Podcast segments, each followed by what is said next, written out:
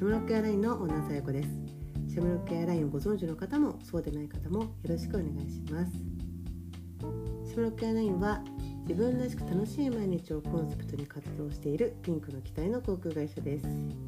この時間は私シャムロックエアラインのオーナーさやこが最近起きた出来事、えー、その時感じたことや思ったことそんなことをですね皆さんとシェアしていくそんな時間になっております。するのは、えー、私若い時、えー、先輩がね仕事場の先輩がいてその話なんですけど、えまだ20代の時の話なんですが、え、その時ね先輩は自分も20代前半だね、うん、前半なんだけど、え、先輩はまあ、まだ25過ぎたばっかりだったんですけどすごく結婚を意識されていてで彼氏がいなかったんですよね。ですごく素敵な方。でもあの秘書や秘書さんだったんですよ。秘書秘書の方ですごくしっかりされてるし見た目も綺麗でしたしだけどあのなんか結婚ができていないっていうことをすごく気にされていてやっぱりこう30前までに結婚したりとか昔だからそういう風潮もあったしね。うーんできないみたいな。結婚ができない人みたいな見方をされてる時代ですよ。そんなつもりはないのにさないのになんか25過ぎて30までには時間ないよね彼氏いないのにねみたいな。まあひどい話なんだけどね。まあそういう時代ですよ。まあでも今でもそういう場所あるとは思うんだけどね。でその時に先輩が結婚したいなって言ってたんですけど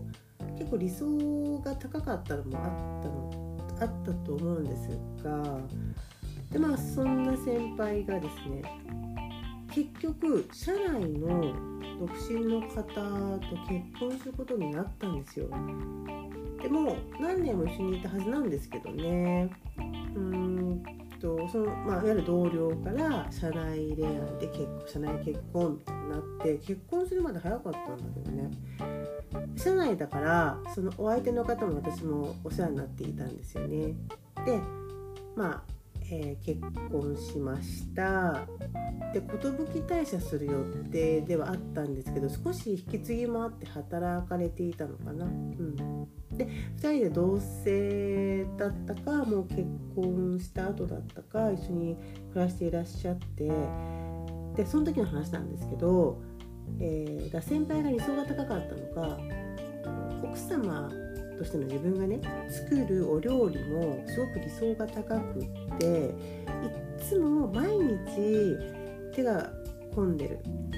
食事を作られていたんですよ。でそれを私たちにも教えてくれてたし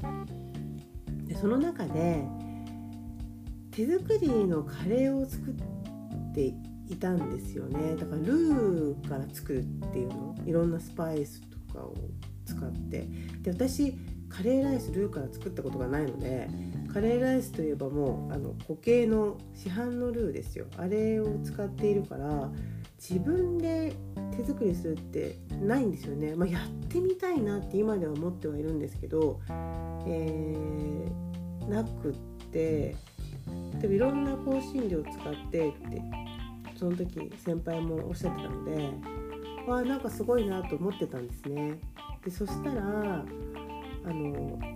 そのお相手の方ともお話しする機会があってだからでその申し訳ないんだけど先輩と一緒に住むようになってからなんか元気ないんですよ。あれおかしいなと思って。私ほらやっぱ20代けどまだ若いからえ新婚生活って楽しいんじゃないの？って思ってたんでえなんでそんな暗い顔してちょっとブルーなと何だったら残業すごいして帰っていくしなんでって思ってたらたまたま聞く機会があって、えー、その相手の、ね、方男性の方が言うには、えー、食事が凝りすぎていて重たいと言うんですよ。え？って思って例えばカレーもね普通の市販のカレーライスが食べたいんだと、えー、袋の味だったし普通のカレーライスが食べたいって言うんだけど具も全然違うんだって。凝ってるから。なんならご飯もちょっと違うんだって。普通の日本の家庭のカレーライスが食べたいんだって言っててあそういうことって思って。でも言えないと。彼女が頑張ってるから言えないんだって言ってて。朝もねすごい出てくるんだって。朝ごはんも朝からあ今まで独身だったから朝あんまり食べるような癖はなかったんだけど朝から、えーと、すごく凝って出してくれるしなんなら量もすごいし朝からこんな降るみたいな出してくれるそうなんですよ。だそれをやりやり続けるやるあの出し続ける作り続ける先輩すごいなって思うんですよね。でもきついんだって。だからこれって本音優しい方だから言えないんだよね。言えないんだけどでさ自分でジャンキーなものとかを買って食べてるんですよね。結局。あのハンバーガーとかもそうだし朝マックとかねその食べたくて。コンビニでちょっと買うとかね。やってたんだけど買って食べてたんだけどえー、そんなことあるんだって思ったんですそしたらね片や先輩ですよ。先輩女性の方ね。先輩の方ね。また少し経ってからお話しする機会があって先輩が疲れ切ってたの。えなんでそんな疲れてんのかなって今度思ったらもうその手の込んだ料理に疲れたと。言ってて。でも自分が作ってくれてるその一からいろんなものを作ったりね凝ってるものを美味しいねって食べてくれるからもうあの手が抜けなくなっちゃったんだって。ちょっとどうなのこれっていう。カレーライスも初めにそうやって凝ってルーから作っちゃったもんだから急にその市販のねものをね作ったら手抜きしているイコールまあ愛情がないとかね。例えばあとはあこの子って初めだけなのかなと思われるとかいろんな理由があってやめられなくなってたんですよ。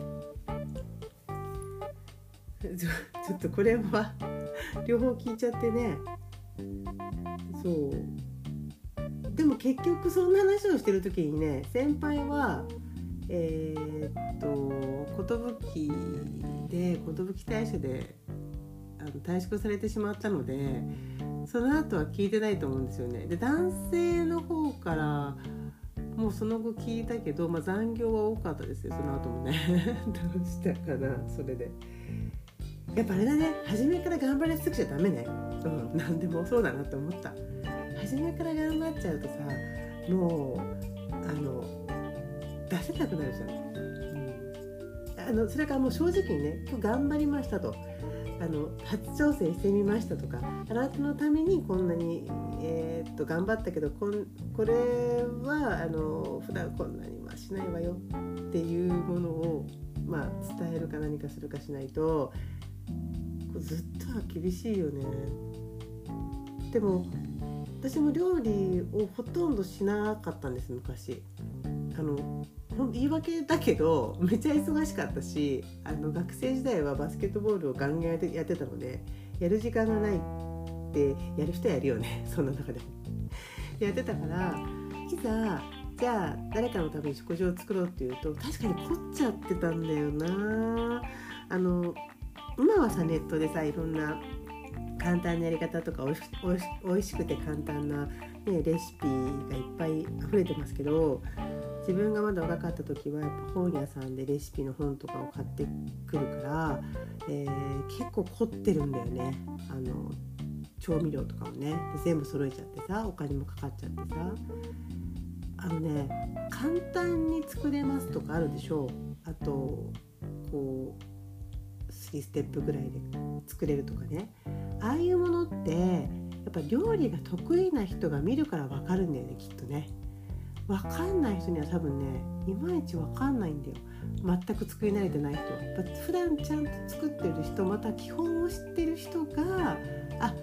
こんな簡単に作れるんだみたいなこととかあこれで味があのうまくつくのねとか多分理解して作れるんじゃないかなと思うんですよね。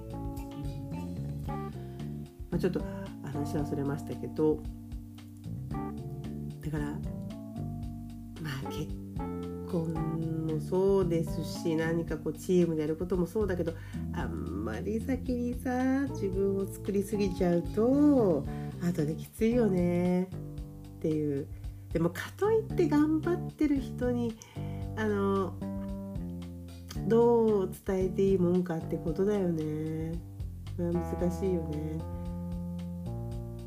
だからカレーライスとかもじゃあ俺が作るよって言ってね市販のものを使ってもう時間ないだろうからこれでもいいよとかさそういう風に言えばいいのかな。まあ、っていうか市販のカレーライスめっちゃ美味しいからな。そう。っていうともうカレーライス食べたくなっちゃいますよね。これカレーの話ばっかりするとさ。ね。いやそう。だからねあんまりね取り繕うのやめましょうね。もしそういうねちょうどそういう方がいたらね少しずつこうあの無理しないようなあの生活を、えー、変えていきながらね気持ちが楽になれる付き合いを続けていってほしいなと思っておりますそれでは今日はこの辺でではまた。